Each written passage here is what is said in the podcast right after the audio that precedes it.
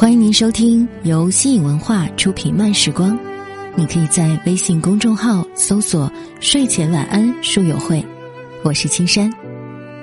每天晚上为您讲述一段文字。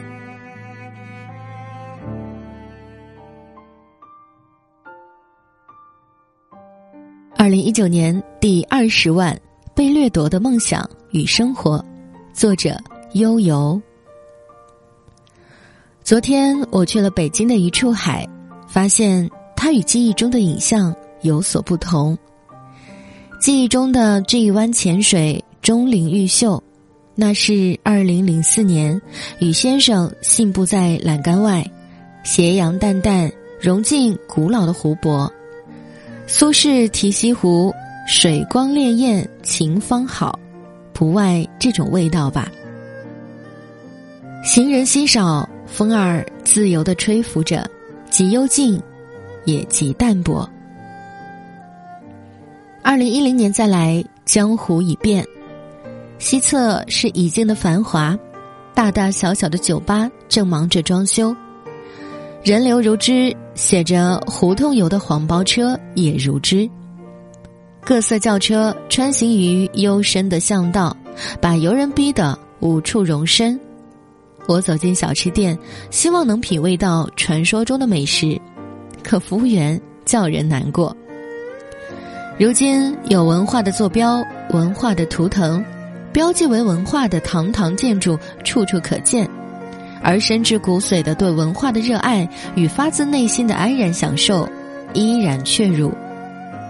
师姐，你不能在这里唱高调。连立锥之地都没有，你教大家如何去追求阳春白雪呢？何开封，我认识的一个有知识而不爱文化的青年。他说，他所在学校的大礼堂高挂一个匾额“人文日新”，那里诞生过不少名篇，朱自清的《荷塘月色》，王国维五十之年只欠一死的告别书。那里剑外山光，立春夏秋冬，万千变幻都非凡境。那里窗中云影任东西南北去来，淡荡寻世仙居。可是画境中的何开封做不到画外之人。入学时他报考的是物理系，可不久就转系，选了炙手可热的金融系。原因在于金融系的师兄毕业后收入都很高，不乏年薪三四十万元的。一个美林证券的师兄回来演讲，顺便报告他在广州全款买了第二套房，老婆在香港生了二胎。开封，你真没理想。我记得你初中起就对原子对撞感兴趣，要研究其中奥秘。那仍是我的理想。可一想到孩子将来得跟我挤筒子楼，或者买个五十平方米的小一居，得准备一百多万，我就崩溃了。童夕阳，二十八岁的出版社编辑，也说过的不是理想中的生活。童夕阳比何开封幸运的一点是，没有完全抛弃自己的专业，他在大文化的领域干，也接触了不少文化人。但饭碗与兴趣之间还是有距离的。领导的口号是：做好书，做有价值的书，做市场认可的书。策划选题离不开热点，寻找作者离不开卖点。曾试图关注一下小众，但血的事实告诉他，能销十万册以上的书，大多是金融、养生类或李开复、杜拉拉。人未到三十，夕阳已有一颗又年轻又老迈的感觉。年轻是因为他终于能买下通州的两居，不许笑。如今通州的房价也直奔三万元而去，在那里买房绝对是精英的证明。老迈是因为岁月匆匆，每天都在做事，但有几件事是真正想做的呢？他魂牵梦萦的是普及中国的传统文化，渴慕的作者有当年明月对人性的洞悉，有安逸如人生若只如初见的灵机，有米兰莱蒂对文字的掌控，化故纸堆为神奇。而今如何可以聚得？伟伟陷入的是另一重危机。她这样的女子，仿佛注定孤独。他喜欢的是闲适的世界，天光云影，波澜不惊。早上从容的吃一份早点，淡定的上班。领导给红包也好，不给也好，只凭本心。周末去博物馆看展览，或者到中山公园看蕙兰。因此，他成了异类，经常。被着急，他们替他抱屈。天，你竟在这里买衣服，你竟然不在那里买衣服，吼，真羡慕你，还有功夫睡懒觉。我们的时间都用来手脚不停还月供，傻呢。你那个男人啊，首付都没有，不如找个宋思明。他们不问，大房子可令他喜悦，谁能与这样的他共老？即使他愿意。他们都像蜗居里的海平一样疲于奔命，忙着把拥有住房作为最高理想。何开峰、童夕阳、伟伟都是大学毕业生，精英的族群尚且如此，更弱小、更无助的人群何去何从？高房价带来什么？过去我们都只从经济学的角度考量，担心银行坏账。企业破产，可站在一代人、一个民族审美趣味的高度，结果叫人悚然一惊。被掠夺的是梦想与生活。作为万物之灵的我们，与昆虫、飞禽、走兽不同的地方，在于肉体之外还有不朽的灵魂。我们希望自己干净、雅致、真挚、美好。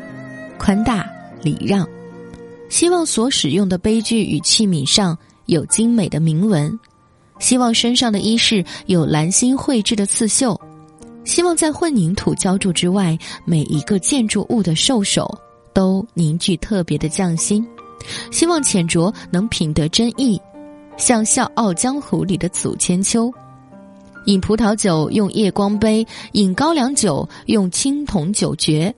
古意浓浓。以上种种幽微之处，用两个字概括：文化。可现在许多青年朋友自愿被自愿都远离了文化。还是以通州的一处住房为例，小两居，房主原本开价八十万元，一位朋友闻讯后匆匆赶去，却发现中介已布好了局。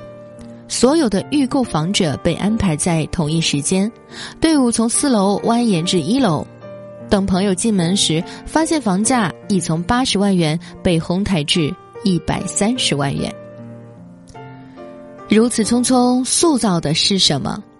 不是一时一地的开盘价，也不是惊人的租售比，它最终扭曲一代人的灵魂。它怂恿的是浮躁的空气。那些优美的、缓慢的、抒情的艺术，一边儿去吧。与纸面财富而言，你们毫无意义。你可能用一个月才做出一个笨拙的手工，与炒房团而言，浪费了多少个涨停？他告诉年轻人：静谧、安宁、神性的世界应该舍弃，你只能奋不顾身的踏入洪流。今天不投机，明天就会投降。他一点点割裂的是千年以来引以为傲的文脉。当今风雨而不倒的民居被拆迁终结时，我看到一水之隔的日本人在下水道的井盖上记住本民族的文化。奈良的井盖上，寺庙神社是主题；大阪的井盖上，樱花盛开。